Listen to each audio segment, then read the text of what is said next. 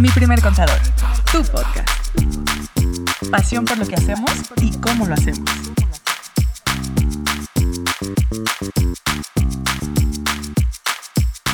Oigan, pues estamos aquí 2022, se nos vino con todo, bien contentos y bien emocionados de iniciar esta nueva temporada de nuestro podcast, mi primer contador, tu podcast.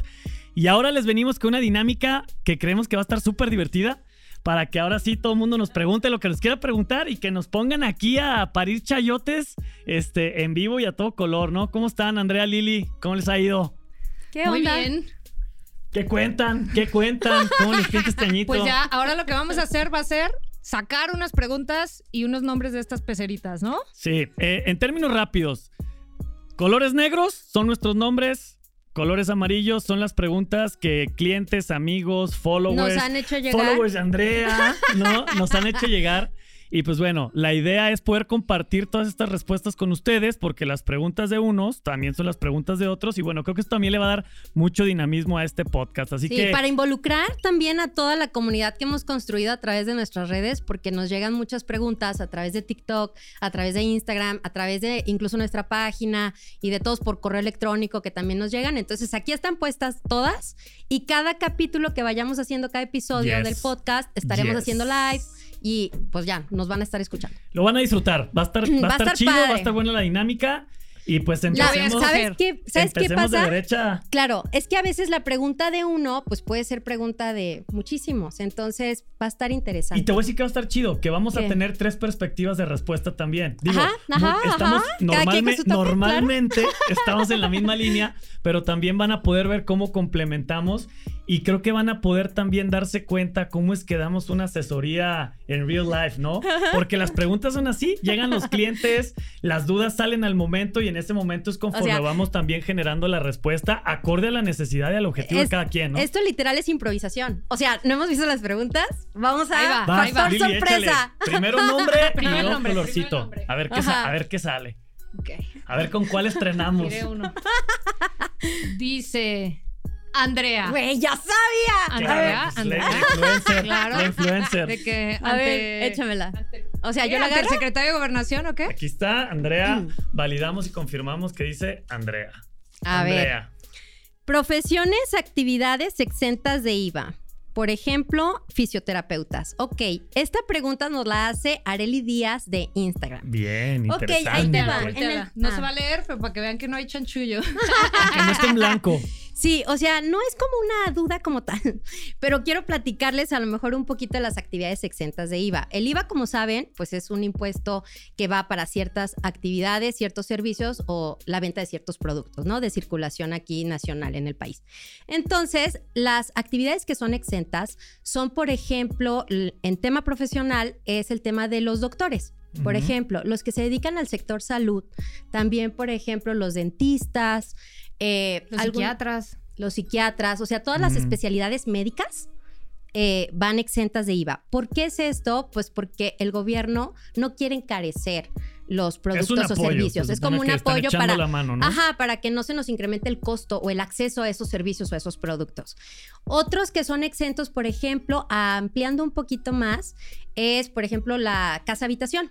Cuando yo rento una casa habitación va a ser exenta de IVA o cuando yo vendo una casa habitación es, es también exenta de IVA. Hay otros si vaya por ahí. Sí, hay otros productos como los seguros de vida. Ujú. Esos son Ajá, exentos. exacto, también son Eh, exentos. La planes de ahorro para el retiro son exentos. La educación. Que hay que cumplir ciertos requisitos, Ajá, pero exacto. también. Yo creo que en esa pregunta. por las avalada por la SEP, Sí, autorizada por la educación SEP. respaldada Ajá, obviamente por la la Secretaría de Educación. también ¿no? es Yo exenta creo que en de esta IVA. pregunta que te hacen, Andrea, en particular para el fisioterapeuta, yo la clave que vería ahí es quién te está prestando Si el, servicio de si fisioterapeuta, si no es doc, exacto, ¿no? si el Ajá. fisioterapeuta es nada más técnico, O sea, si es un Sí grabaría- licenciado en algo. ajá, sí grabaría graba. IVA.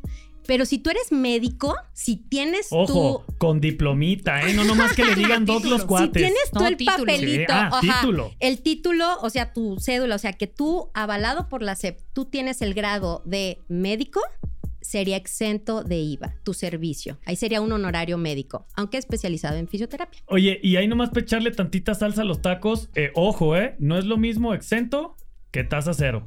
Ya por ahí lo hemos platicado en algunas otras ocasiones, pero es importante que también lo tengamos súper claro y lo podamos diferenciar, ¿no? No es lo mismo IVA tasa cero que IVA exento y así como lo estamos platicando en esta línea, estamos hablando del exento, ¿va? Así es. que, Quedó, bien. quedó este. ¿Cómo, calificamos a Andrea? A ver, Areli, nos dices que chau.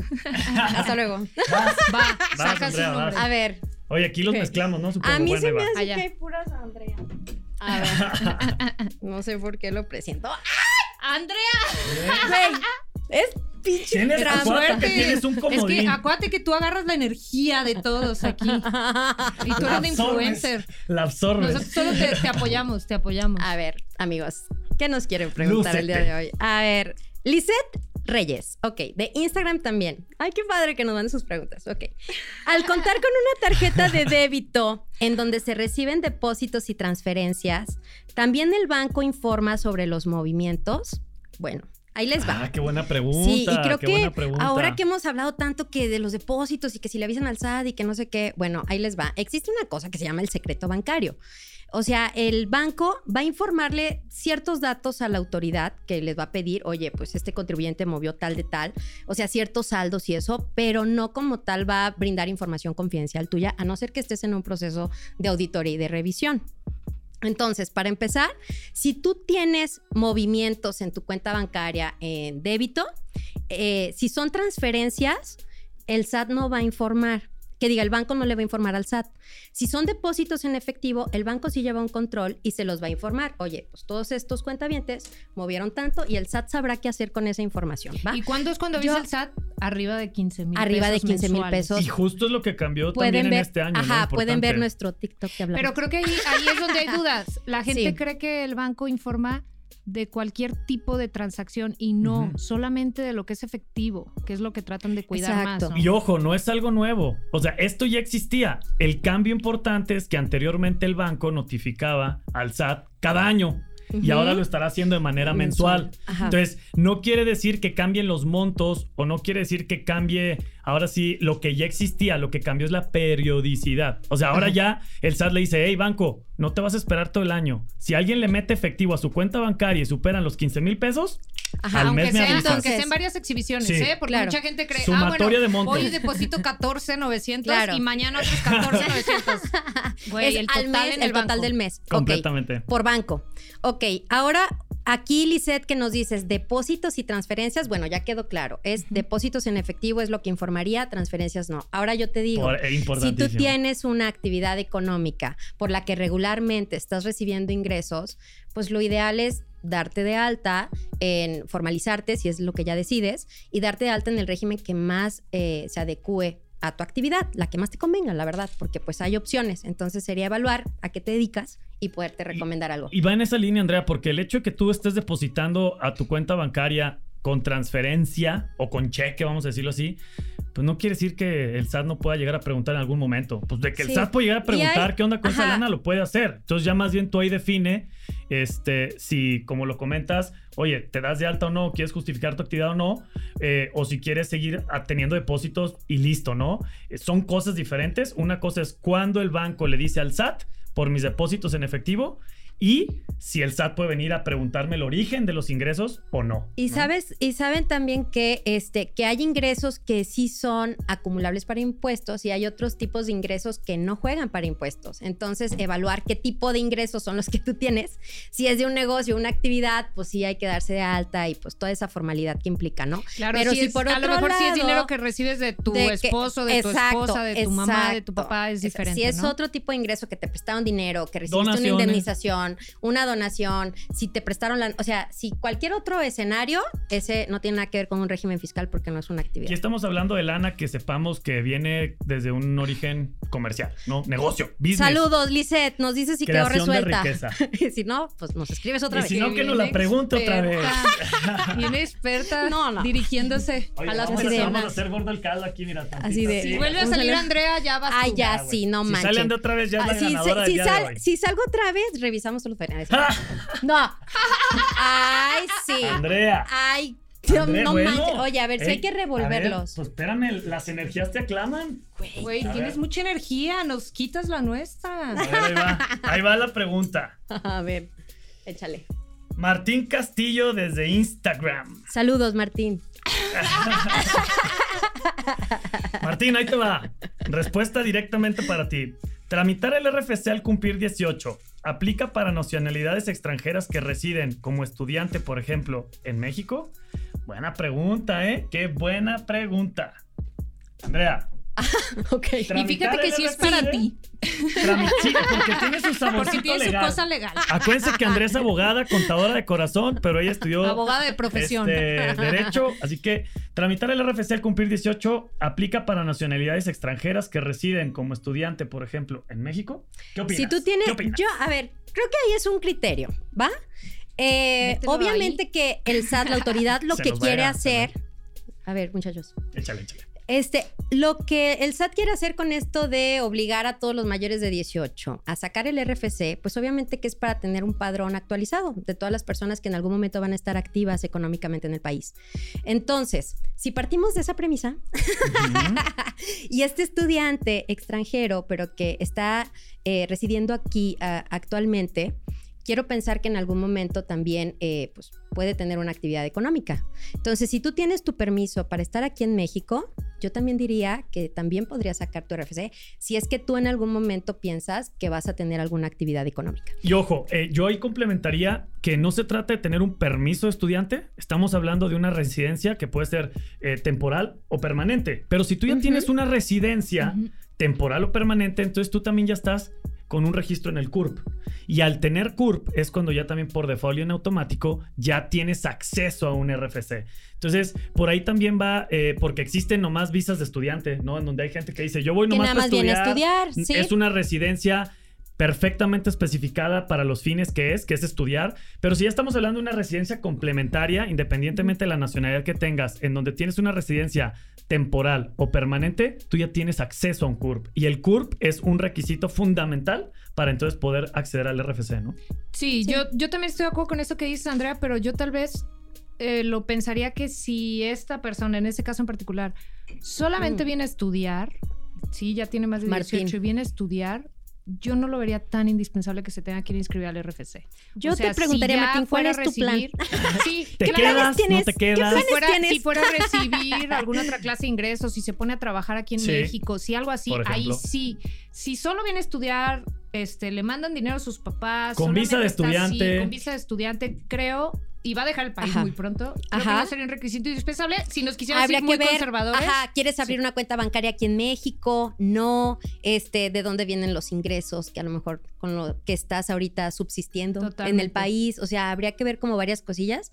Eh, en una primera instancia te digo, el SAT pues no, no iría por ti. Y, y fíjate que yo en esa línea complementando sería, si tú por las características de la visa o del permiso que tienes o la residencia que tienes, ya tienes un CURP, pues entonces ya para mí de manera natural sería explorar a detalle ya este caminito, ¿no? Porque Sí. al tener un CURP es cuando entonces también se puede activar esa obligación del, del RFC, ¿va? Sobres, la que sigue. Ya vi, ya vi otro papelito que Porque, dice ¿saben qué? A ver, espérate. No, no manches, ya No, no es quítale ese. no es cierto. Mano Este- santa, que sale una mano aquí de la mesa, güey. Oye, espérate, Martín, espero que haya quedado resuelta tu. Martín. Y es que, ¿sabes qué? Y es que, ¿sabes qué? Yo ¿De- ahorita de dónde me está... eres? No, no, no, es que, fíjense, me está llegando un flachazo. Así como la película intensamente, así que llega el abrí. archivo en mi mente. Importante. Espérame, estoy contestando. Este, que dice que es para los residentes nacionales. Si tú estás como residente ahorita, Martín, te aplicaría la obligación. Entonces habría que ver tu calidad migratoria que tienes actualmente y ver si de ahí de fondo te corresponde o no. ¿Sacaste la abogada? ¿Dónde estaba? Estaba Gracias a mi archivo, así de que ya. Saludos, Martín. Vas, Lili, vas. A ver, mira. Saqué mi Había más nombre. Sí. Obvio hay. Me voy a preguntar. ¿Mi misma? A ver. Ay, güey. A ver, ahí va. Steffi Herrera, TikTok. Con lo que te gusta el Con tus TikTok. fans, Lili. No. Ahí va. Es obligatorio declarar impuestos si tengo pocos ingresos anuales en el banco. Ah, qué buena Es- pregunta, porque trae eso aplica- jiribilla, Eso trae aplica para las que me encantan. Es broma, pero si quieres no es broma. Es que, a ver, voy a, voy a poner varios supuestos porque creo Trae que esa falta pregunta. mucha información, ¿no? Son de las preguntas que, que eh, como en examen de escuela, ¿no? Donde te dice el maestro, este, primer, primera regla, entrega tu examen en blanco. Tienes que poner atención cada palabra Tienes que, que leerlo viene ahí. completo Leerlo porque al final completito. dice solo entrégalo con tu nombre, ¿no? Así Una de es. esas. No, Échale. ahí va otra vez. ¿Es obligatorio declarar impuestos si tengo pocos ingresos anuales en el banco? La respuesta es. La verdad es que la cantidad de ingresos anuales, o sea, la cantidad de ingresos no determina si tienes o no que declarar, A eso le llamamos sino fíjate. el tipo de ingresos que recibes. Claro. O sea, es decir, si tú tienes ingresos en el banco porque te manda dinero tu mamá, tu papá, eh, tu esposo, tu esposa, lo que sea, pues ese tipo de ingresos no, no vienen de una actividad económica y no se tienen que declarar como impuestos, o sea, como ingresos que generen impuestos. Pero si tú tienes una actividad económica, vendes algo, tienes una tienda, prestas un servicio, así ganes mil pesos mensuales y al año declares 12 mil, tu obligación sería de declarar. El deber ser, ¿no? Lo que marca la pauta es qué tipo de ingreso Estoy es. así como amarrada porque yo Eh, quiero no, decir aguas, cosas. aguas, Andrea. Totalmente, esto es lo que dice Diego, es el deber ser. Es el ¿no? deber ser. Ajá, aquí El estamos... chiste es ver qué tipo de ingreso es. Sí. Y ya que sepamos qué tipo, pues también ya vemos por dónde, ¿no? Pero- Conocer, sí, es, es, es poca también, información. la Sería verdad- conocer un poquito más el contexto y demás, pero así textualmente lo que tendría que ser en teoría, Voy, sí. voy a cuidar muchísimo cómo lo voy a decir. Tus formas. Ajá. Eh, Pero No podemos es importante, ahorita, ¿eh? es importante que ustedes sepan eh, cuándo yo voy a decidir formalizarme o no, porque es una realidad que en México hay negocios informales. Así vas en la línea, vas en la línea precipicio de los dos lados. Aguas. Ahí vas. hay ahí negocios, vas. hay negocios informales. Habría que eh, evaluar el caso y si tú decidieras formalizarte y llegar al deber ser, pues lo podrías hacer. Y si quisieras seguir en la informalidad, Hazlo de la es- manera correcta. ajá, nada más evalúa pros y contras. Riesgos y beneficios. Costos de oportunidad.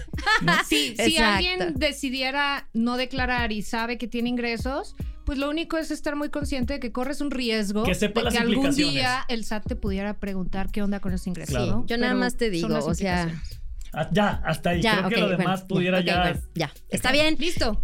Vas. Saludos. Espero que saques el nombre de Diego. Ay, sí.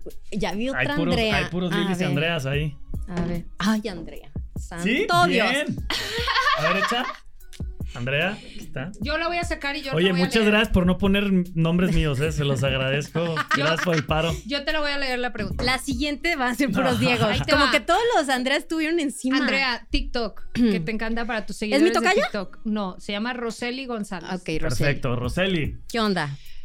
¿Cómo saber si el ajuste de impuestos realizado en mi empresa es correcto?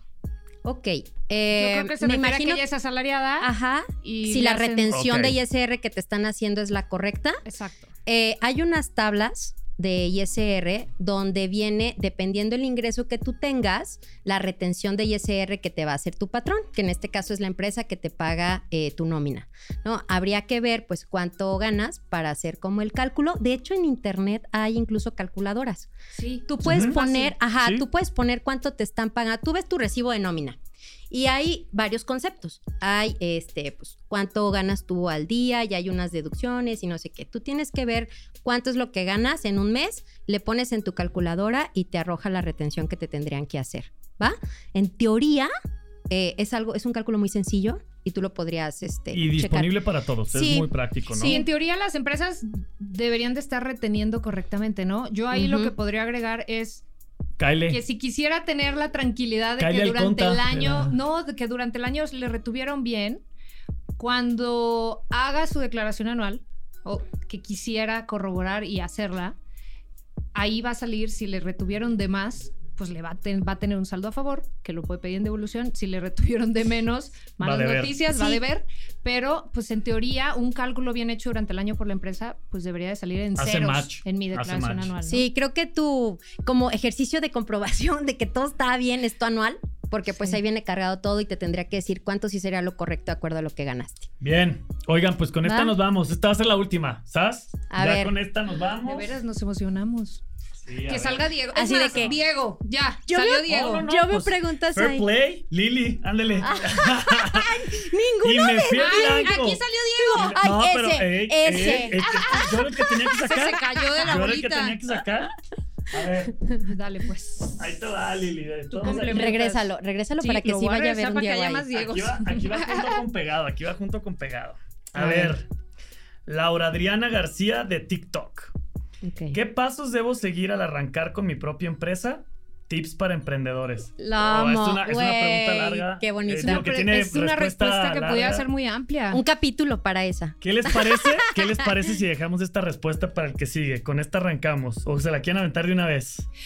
Hagamos Ah, algo muy yo- breve porque no Ajá, podemos yo dejarlo así. quiero, sí. Pero Échale. pudiéramos profundizar un Repito. chorro porque sí creo que es una respuesta que Así, se no puede vamos a dejar, próxima. no vamos a dejar a Laura con la duda.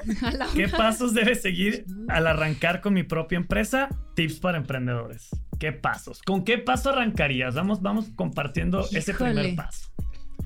Yo creo que todos vamos a poder sumar en eso. Todo mundo va a decir, al- ajá, podríamos decir muchas cosas. Es que Yo, yo, por ejemplo, ahí diría, eh, entendiendo bien el negocio que tienes y entendiendo bien a la actividad que te vas a este, enfocar, sí. ¿qué esquema fiscal te podría convenir más? Es que yo me iría todavía un poquito antes, o sea, empezar desde... Si tienes socios, ¿Qué quieres hacer? una moral, Exacto. no si tú eres solo. tú solito con alguien más y entonces pensemos en si vas a bien la levantar parte capital legal. o no. mm, Ajá. así. Sí, sí, sí, soy, si desde el principio somos dos amigas que queremos una empresa a lo mejor y desde ahí empiezan las recomendaciones legales. O ya arrancamos y lo queremos formalizar ahorita. Y que si fiscalmente se da de alta una o arman una empresa o que si aguantan poquito y luego se dan de alta. Para O mí sea, el primer paso entonces ahí, sería ¿no? este. Sí. El primer paso sería entender por qué te quieres dar de alta en la vida fiscal desde una perspectiva formal. Porque, por ejemplo, hay muchos que dicen, es que ya me están pidiendo facturas. O. ¿sabes qué? Es que todas mis ventas son por internet. eh, vendo en plataformas digitales. O tengo una, una tienda en línea, me están depositando. O, ¿sabes qué? Tengo un negocio que es informal, que todo lo vendo por fuera, pero me quiero comprar un coche, me quiero comprar una casa, quiero meter dinero a mi cuenta bancaria, quiero ahorrar. Entonces yo creo que depende mucho de las intenciones y de los objetivos de cada quien, ¿no? Y, y de lo Pero que está si aquí- buscando. Laura Sí. ya está determinada y dice, a ver, yo ya quiero arrancar en la formalidad. Así, Yo pensaría evaluar. paso uno. El, el paso uno para mí es evaluar qué régimen es el más conveniente.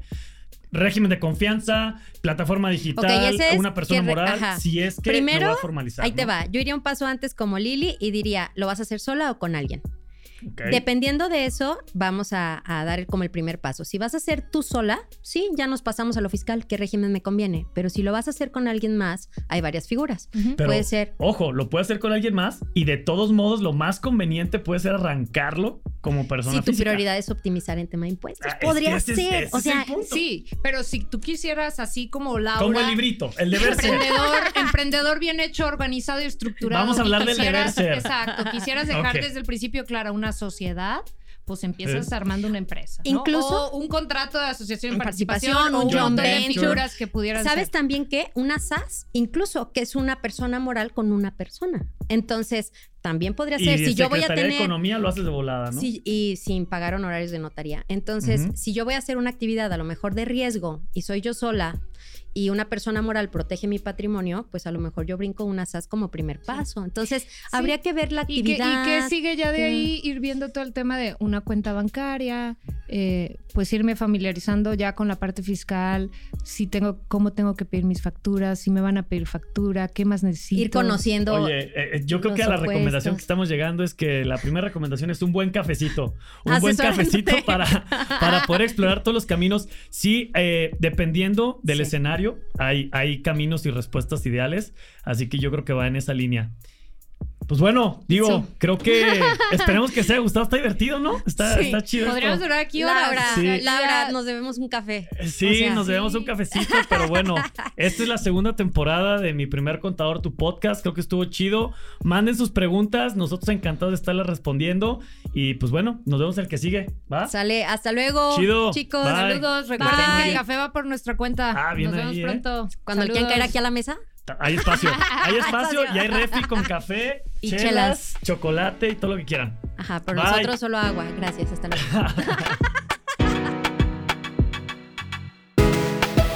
Recuerda seguirnos en Instagram y Facebook.